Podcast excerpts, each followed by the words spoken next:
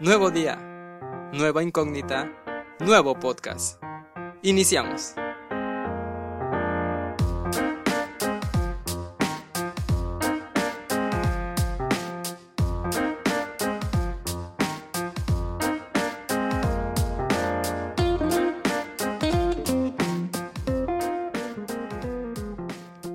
Bienvenidos.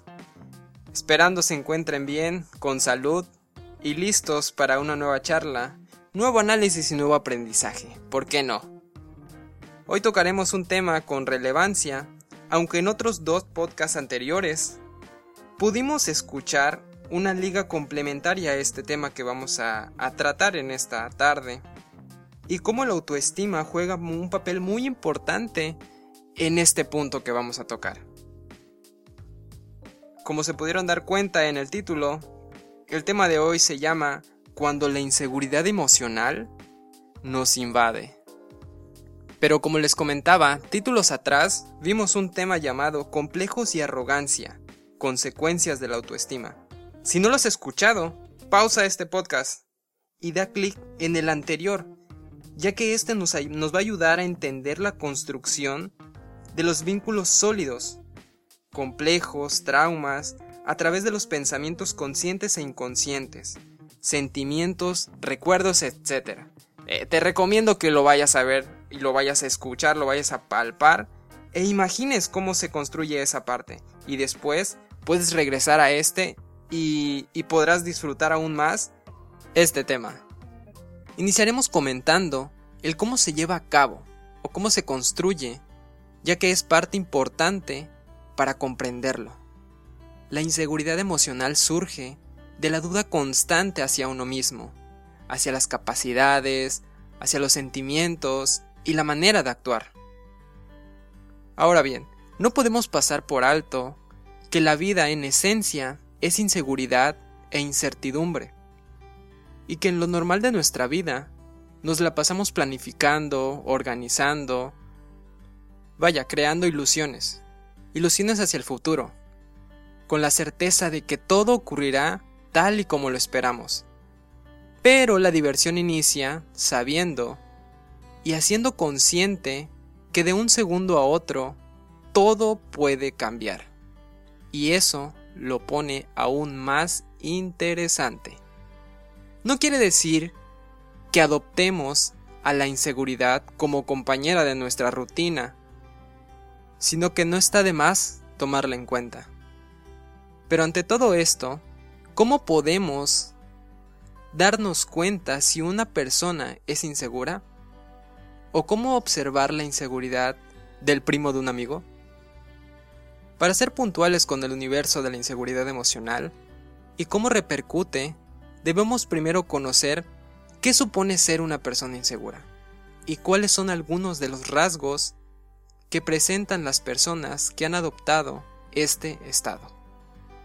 La formación de este estilo de vida, que conforman su día a día, son el temor a las críticas, juicios y valoraciones de los demás, la necesidad constante de mostrar sus logros y de recibir elogios y atención para sentirse validados y capaces, tendencia al perfeccionismo y a la competitividad. Suelen estar a la defensiva por la formulación de comentarios externos, a la realización de algunos que critican su trabajo o simplemente su persona. Baja autoestima, punto importante, ya que si estimulamos y cimentamos bien esta parte, comenzaremos a reactivar y trabajar la inseguridad. Unido a ello, tenemos el intento de contagiar la duda y la inseguridad a los demás. Estos son algunos de los rasgos que presentan las personas que tienen esta formación de este estado. Eh, y en palabras de la primera ministra de la India, Indira Gandhi nos dice lo siguiente, la desconfianza es una señal de debilidad, que por supuesto nos deja mucho que decir. Y ahora estarás diciéndote, sí, Pablo, ya entendí, ya comprendí, ok. Pero ¿cómo puede gestionar una persona su inseguridad ¿Cómo puedo ayudarlo? Lo primero de esto es que el trabajo es constante, por las emociones detonantes de nuestro diario vivir. Lo importante es que el esfuerzo debe ser nuestro y que si estamos acostumbrados a subestimarnos, esto nos tomará un tiempo. Uno de los pilares fuertes que debemos construir es evitar el malestar y para ello debemos tomar una serie de aspectos. Aspectos que involucran nuestro estar bien, el estar bien conmigo mismo, el dedicarle tiempo a mis pensamientos, a la construcción de habilidades, de creer en mí. Y para ello debemos tomar en cuenta estos ciertos puntos. Evitar las comparaciones. Creo todos tenemos la genial y la particularidad de ser diferentes, es lo que nos hace únicos y dotados de múltiples capacidades. Solo que hay que escarbar un poco más en nosotros y conocernos lo que en verdad tengo para dar. Aceptar tanto nuestras debilidades como nuestras fortalezas. No convertir las críticas en algo personal. Sanar las heridas del pasado. Esas que poco a poco hicieron crecer esta semilla de desconfianza y preocupación y lo convirtieron en dudas constantes hacia nuestra persona. Esto con calma puedes trabajarlo al principio solo, pero no estaría mal recurrir a una consulta con un psicólogo para reforzar mejor aquellos lugares que no son visibles a nuestra percepción. Otro punto es el desarrollar el sentido del humor. Esto del humor es muy importante porque nos ayuda a liberar todo, todo lo que tenemos adentro, todo el estrés, todo lo que nos incomoda. Esta parte creo que yo me la paso riendo todo el tiempo, por cualquier tontería. Sabes, creo que esta parte que, que construye tu propia personalidad te ayuda a liberarte, te ayuda a, a ser pues tú mismo, a conectarte con eso que viene de, de, del fondo de tu corazón.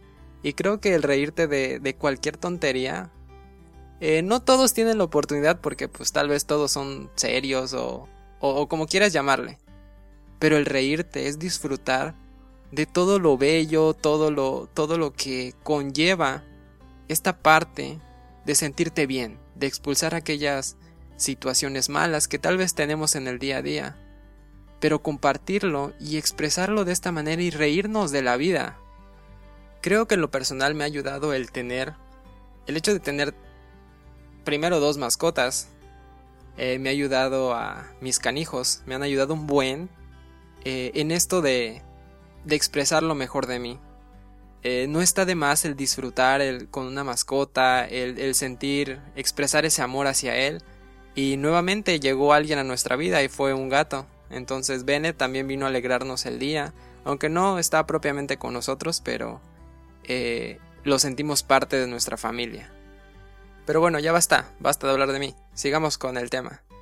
El otro punto es no buscar la aprobación de los demás y cuidar nuestro diálogo interno. El valorarnos es uno de los regalos más hermosos que podemos hacer, o más bien que podemos hacernos. El confiar en nosotros y en nuestra persona no es egocentrismo, es el puente hacia el crecimiento emocional y personal. Es ese vínculo tan estrecho pero a la vez con esa felicidad que solamente nuestra mente y todo lo que nos rodea nos puede hacer felices si nosotros lo disfrutamos. Para ir finalizando, quisiera compartir con ustedes las palabras y el sentimiento del rey David, expresadas en 1 de Samuel 30, verso 6. Dice así, y David estaba muy angustiado, porque la gente hablaba de apedrearlo pues todo el pueblo estaba amargado, cada uno a causa de sus hijos y de sus hijas. Mas David se fortaleció en el Señor, su Dios. Esta parte nos enseña que el alzar nuestra mirada y contemplar que hay otros vínculos más personales que nos ayudan a entablar una intimidad con nuestro Dios. Pero eso lo vamos a tocar en el siguiente punto. Y de igual forma, en todo momento es bueno y grato para el espíritu el clamar por ayuda a Dios. Y Él es el quien conoce nuestras capacidades, nuestras debilidades, para fortalecer aquellas cosas o emociones que no hemos logrado controlar. Y todo esto lo tocaremos en el próximo podcast. Esperando que hayan disfrutado de este espacio, como les vengo mencionando que también es su espacio, y si en algún momento quisieran que yo abordara algún tema de su interés, pueden hacérmelo saber en mis redes sociales. Estoy como Ian Derek en Instagram y como Katana Pavlov, sí, como Iván Pavlov, el que hizo posible el aparecimiento del conductismo clásico, una corriente importante para la psicología. Pero sí, así estoy en Facebook, como Katana Pavlov. Gracias por escuchar y sin más por el momento nos vemos hasta la próxima. Chao.